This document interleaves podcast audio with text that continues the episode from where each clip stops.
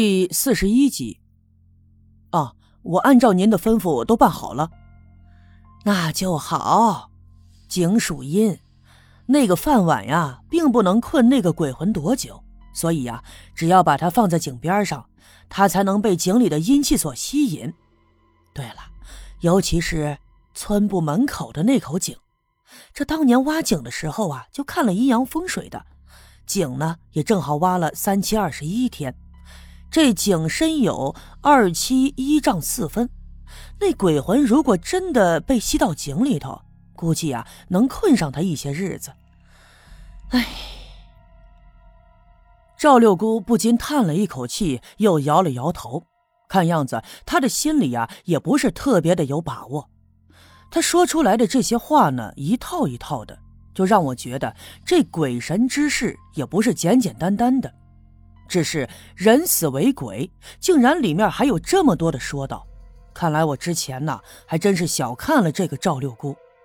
可是，一想起刚才那疯疯癫癫折腾了一通的包画匠，还有那个受尽了委屈哭哭啼啼的陈寡妇，我心里还是有些担忧。于是，就试着问六姑说：“六姑，那有没有什么办法能把这事彻底了结呀？我看那包画匠也太可怜了。”这么大的年纪，本来是应该养老的，可却落得个这么个下场。还有那陈寡妇，她才三十出头啊。赵六姑又摇了摇头，脸上露出了无奈的表情来。嗨，这都是因果报应，我也没啥办法。我琢磨着呀，就算是常三太奶她显圣临凡，也不愿意管这样的事儿。这一切呀，就看他们的造化了。可是我最担心的不是这个，我担心的是，咱们刘家镇是要有灾了。我明白他所说的灾祸是什么，肯定是指前一阵子地里头挖出来铜钱的事儿，因此刘福生都已经送了命，而且前两天吧又弄出来一根银簪子。如果说真的相信鬼神之说的话，或许刘家镇传说中的那个诅咒正在慢慢的实现。所有碰到这些东西的人，或许都要倒霉，而且遭殃。我们边聊天边干活，我这心里头十分的沉重，一直就琢磨着赵六姑说的这些话。刚把饭菜做好的时候，太阳已经慢慢的偏了西。刘老二没在家，吃饭的只有我、赵六姑和她男人，我们三个。赵六姑家的老头呢，不爱说话。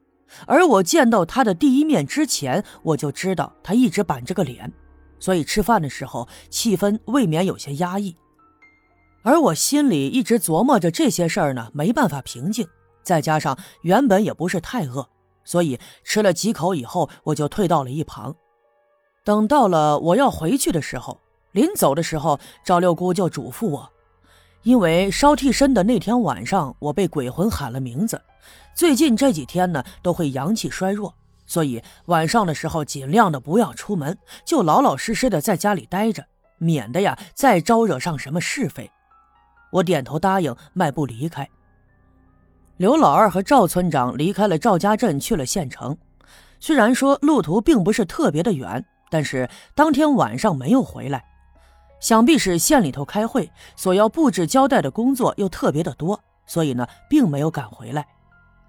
回到了村部的院子，坐到了我屋子里的炕上。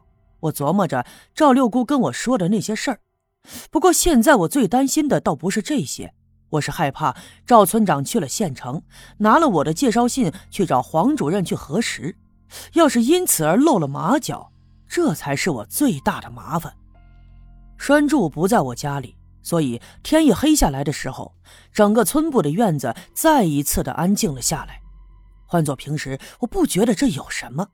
可是刚才在赵六姑家听他说了一通鬼神之说，我又想起村部的门口是那口赵六姑嘴里头特别神奇、阴气深重的水井，我这心里头多少有些害怕。正在这个时候，院门忽然响动，有人走了进来。我听到他那轻盈的脚步声，不用猜就知道一定是赵金凤。赵金凤又是来给我送饭的，不过我已经在六姑家吃过了，所以暂时不饿。便把赵金凤送的饭放到了一旁，准备晚上的时候当做夜宵。赵金凤又像往常一样坐在我的身边，东拉西扯的跟我说着话。可是他看我眉头皱着，脸色有些凝重，他忽然板下脸，瞪着眼睛看着我问：“喂，那件事不说我也知道了，你打算瞒我多久啊？”经过这段时间的相处，我跟赵金凤已经特别的熟了。现在我心烦意乱的，所以呢，赵金凤在那一直说的话，我只是哼哈的答应着，并没有往心里去。可是万万就没想到，他突然来了这么一句，把我吓得唰的一下就出了冷汗，浑身上下一抖，我就觉得后脖梗子一阵阵的冒凉风，我不由得惊呼了一声，连忙抬头看着眼前的赵金凤，啊！可是啊，我这突如其来的过激的反应也把赵金凤吓了一跳。不过她很快就缓过神来，看着我眼睛瞪得大大的，还有那一脸茫然的样子，她捂着嘴呵呵的笑了。你看你那样子，你到底是咋了？今天怎么心不在焉的？我这才缓过神来。哦，原来啊，他是跟我开玩笑呢。我也慌忙挤出了尴尬的笑容，对赵金凤解释：“啊啊，没没事没事今天今天有点不舒服，不舒服。